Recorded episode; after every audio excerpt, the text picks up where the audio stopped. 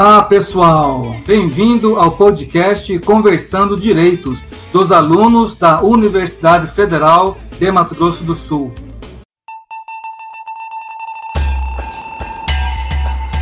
Bem-vindos ao primeiro podcast da disciplina Ética Profissional. Eu sou Rodrigo Santos e hoje falaremos sobre as origens da advocacia. Como diria o grande Fiore Gigliotti, abrem-se as cortinas e começa o espetáculo. Afinal, as feras da comunicação e futuros doutores do direito são eles: Gabriel Ferrandim. E aí, pessoal? Rodrigo Santos. Opa, uai. Eu mesmo, falei de mim, não tem problema. Everton Pontes. Fala galera, tudo bem? Bruno Soares. E aí galera, tudo bom? E Pedro Fontoura. Boa noite a todos, vamos que vamos! É isso aí, pessoal. Agora que vocês já conhecem esse time de elite, vamos dar início ao nosso podcast que vai tratar do momento do surgimento da atividade da advocacia e como essa profissão foi sendo difundida pelo mundo até o atual cenário da advocacia brasileira e marcos históricos do Estatuto da Advocacia e da Ordem dos Advogados do Brasil. Gabriel por aqui. Vamos então iniciar agora sobre a origem da advocacia no mundo. A atividade de advocacia, bem como a advocacia em si, ela inicia-se quando pessoas com boa capacidade oratória, juntamente com conhecimento jurídico, começam a fazer a defesa de bens e interesses jurídicos de outras pessoas. Posteriormente, através lá do Código de Manu, apenas os sábios da lei poderiam fazer essa representação perante o tribunal. Interessante notarmos que foi somente no direito romano que houve a primeira distinção dos profissionais do direito. Por um lado, tínhamos os advogados, que representavam o interesse das partes, e por outro, havia a presença dos jurisconsultos, que eram aqueles que vinculavam as decisões judiciais. Interessante percebermos também que já no Império Romano do Oriente, com o imperador Justino, criou-se a primeira ordem de advogados do Império Romano. E como requisito para ingressar essa ordem, tinha-se a questão de ter uma boa reputação e também ter a aprovação no exame de jurisprudência. Quanto ao cenário luso brasileiro, as ordenações filipinas elas exigiram é, oito é, anos em curso jurídico, trazendo também a impossibilidade do advogado advogar contra a lei e também a questão da responsabilidade civil do advogado. Note também, prezado ouvinte, que no período de Brasil independente é que a profissão do advogado teve seu reconhecimento depois então criou-se né, a questão do Instituto da Ordem de Advogados do Brasil e também né, a questão da Ordem dos Advogados do Brasil. Além disso, foi criado também os cursos jurídicos em Olinda e São Paulo. Um ponto importante que merece ser falado para vocês é que a evolução da advocacia no Brasil, ela tem no período colonial um item interessantíssimo. Esse item é que era necessário oito anos de estudo na Universidade de Coimbra. Só que, em virtude da distância e da questão logística, poucas pessoas conseguiam é, fazer o curso lá em Coimbra. Por isso, né, então que surge a questão dos rábulas e provisionados, que com o Alvará Regis de 1713 foi que permitiu-se a pessoas idôneas e sem formação acadêmica a possibilidade de advogar. Assim, foi a maneira com que surgiu para que as pessoas pudessem advogar, mesmo sem ter a questão da formação acadêmica em direito. Agora, avançando um pouco, relativo ao período de República Velha, é, temos ali um declínio da hegemonia política dos bacharéis em direito, haja vista que era um curso de longa distância para ser cursado e em virtude de poucas pessoas ter, eles tinham né, essa hegemonia política, mas no período da República Velha, com esse declínio dessa hegemonia política que eles, bacharéis de direito tinham, é que teve o crescimento da advocacia como profissão autônoma. Nesse ponto, a gente percebe que em 1930, justamente com a OAB, que foi regulamentada a advocacia. Posteriormente, foi criado então o Estatuto da Advocacia e a Ordem dos Advogados do Brasil, com a Lei nº 8.906 de 94. Prezado ouvinte, entendido como se operou o desenvolvimento da profissão da advocacia no Brasil, começaremos a falar sobre a atividade da advocacia, que compreende os artigos 1 ao 5 do Estatuto da OAB. ensina o estatuto da OAB que advogado é aquele que está inscrito no quadro de advogados da OAB. E preste atenção aqui, cujas atribuições deste advogado é postulação perante o Poder Judiciário na representação legal de seus clientes, além do exercício de consultoria e assessoramento jurídico, bem como as atividades de caráter extrajudicial de direção.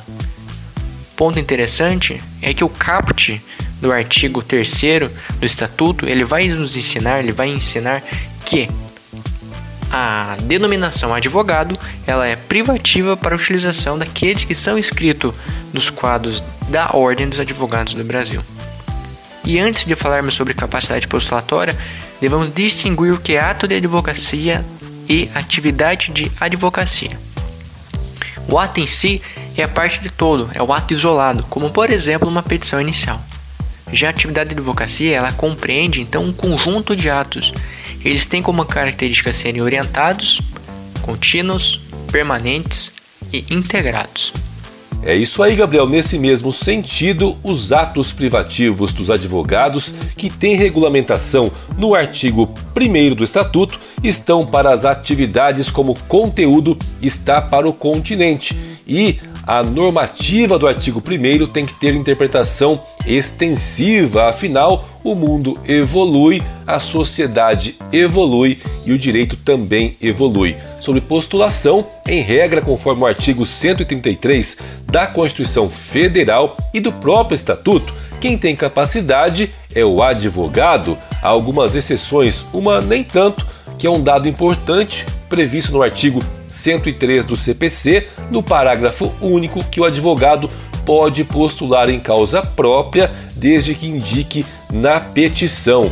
Outra informação importante é sobre a ADI 1127, dígito 8, que deu interpretação restritiva ao preceito de postulação exclusiva do advogado e norteou permeado no direito do acesso à justiça e à petição, que são fundamentais é, pela Constituição Federal, no artigo 5, incisos 34, a linha A e 35. Assim, excluíram-se dessa obrigatoriedade do advogado as causas dos juizados especiais cíveis e da Justiça do Trabalho. No caso dos juizados especiais cíveis no âmbito estadual, cabe o artigo 9 da Lei 949 de 95, que institui e limita as causas sem necessidade de advogado né, para aquelas que envolvam até 20 salários mínimos. Já a Lei 10259 de 2001, que normatiza causas cíveis e criminais no âmbito da Justiça Federal, o limite estabelecido é de 60 salários mínimos na esfera civil e crimes cuja pena não ultrapasse dois anos ou multa na esfera criminal. Quanto a trabalhista, surge a figura do jus postulandi, devido a essa questão da pessoa poder ela mesma impetrar com uma ação, claro que auxiliada pelos técnicos da Justiça do Trabalho.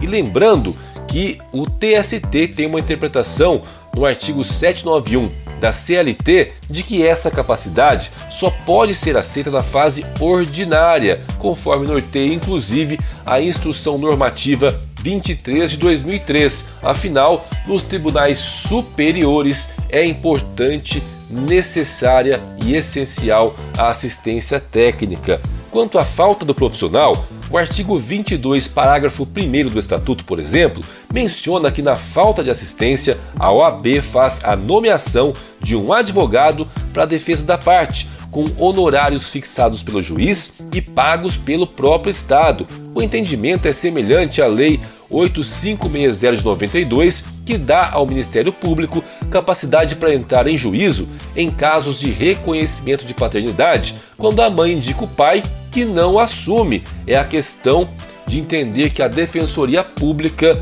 tem assistência precária. E no âmbito criminal também é relevante destacar a ampla defesa prevista no artigo 5 também da Carta Magna, claro, que inclui a possibilidade de advogado acompanhar depoentes em comissões parlamentares de inquérito, conforme Lei 10676 de 2003. E uma questão muito presente e vai estar muito maior ainda no futuro é a questão da consultoria, assessoria e direção. Nessa seara que estão os limites da advocacia preventiva, né, da negociação de conflitos e do aconselhamento técnico que visa evitar o litígio. Ou seja, apesar de da grande massa de universidades ensinar os advogados a buscar o litígio, essa questão de evitar está presente e vai estar cada dia mais presente no dia a dia no futuro. E falaremos das principais características da advocacia inferidas da Lei 8906 de 94, Estatuto da Advocacia e Ordem dos Advogados do Brasil. Mais especificamente, no artigo 2 temos a indispensabilidade, a inviolabilidade e a função social. A indispensabilidade é um princípio de interesse social, pois é garantia da parte e não do profissional. Daí, em regra, não se pode dispensar o advogado. No ordenamento jurídico brasileiro, são três as figuras indispensáveis para a administração da justiça, sem hierarquia, de modo igualitário. O advogado postula, o juiz julga, o promotor fiscaliza. Também no artigo 133 da Constituição Federal, o advogado é indispensável à administração da justiça, sendo inviolável nos seus atos e manifestações no exercício da profissão nos termos da lei. Também temos fundamento legal lá no artigo 2 da Lei 8.906. No seu caput, diz que o advogado é indispensável à administração da justiça. Já a função social encontra fundamento no artigo 2 parágrafo 1 da Lei 8.906 e diz que no seu ministério privado o advogado presta serviço público e exerce função social. O estatuto atribui-lhe caráter de serviço público e visa a realização da justiça, mesmo quando exercida o ministério privado. A advocacia é serviço público na medida em que o advogado participa necessariamente da administração pública, sem ser agente estatal. Na lei 8.906, no artigo 2, parágrafo 2, diz que no processo judicial o advogado contribui na postulação de decisão favorável ao seu constituinte ao convencimento do jogador e seus atos constituem munus público, Ademais, este encargo a que se não pode fugir, dadas as circunstâncias no interesse social de promover o acesso à justiça, dizer que os atos do advogado constituem munus público é o mesmo que dizer que constitui função pública, pois o munus é o mesmo que encargo, emprego ou função. A inviolabilidade manifesta um caráter inviolável do advogado no exercício da atividade.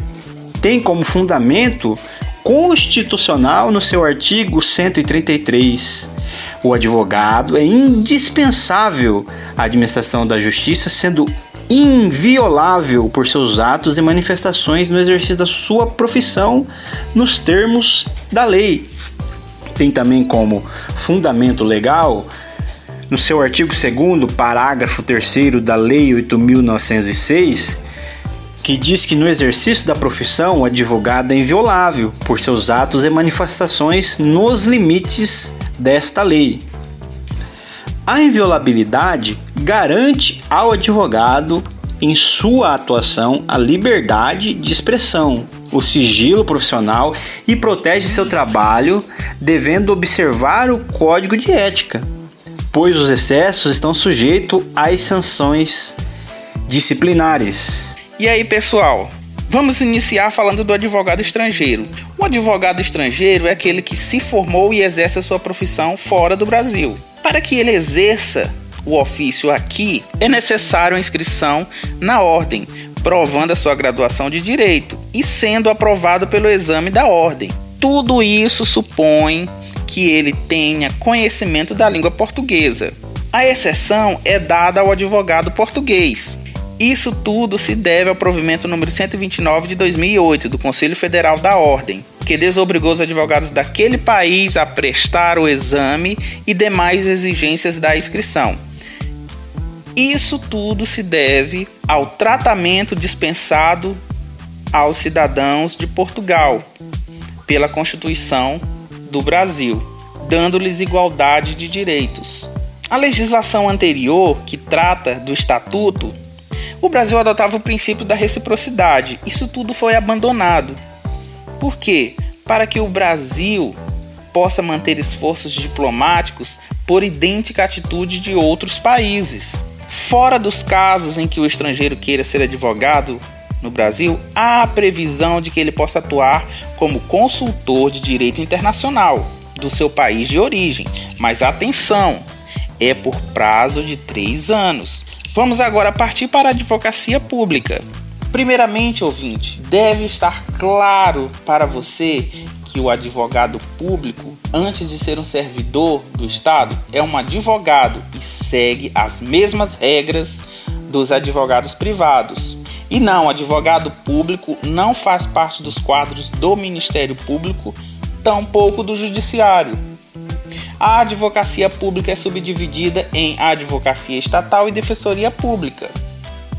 E outra informação importante: quem exerce a advocacia pública deve estar em dias com a Ordem dos Advogados do Brasil, inclusive no que se refere ao exame da ordem. Devemos ter também outra coisa em mente: a função pública é de competência do poder público e ela não se mistura com questões éticas que são de competência exclusiva da ordem. Bom, agora partimos para outro profissional que deve ter a merecida atenção, que é o estagiário de direito. No estatuto atual, o advogado ele tem os seus atos privativos e o estagiário também pode exercer esses atos, desde que ele esteja acompanhado de um tutor advogado. Tá?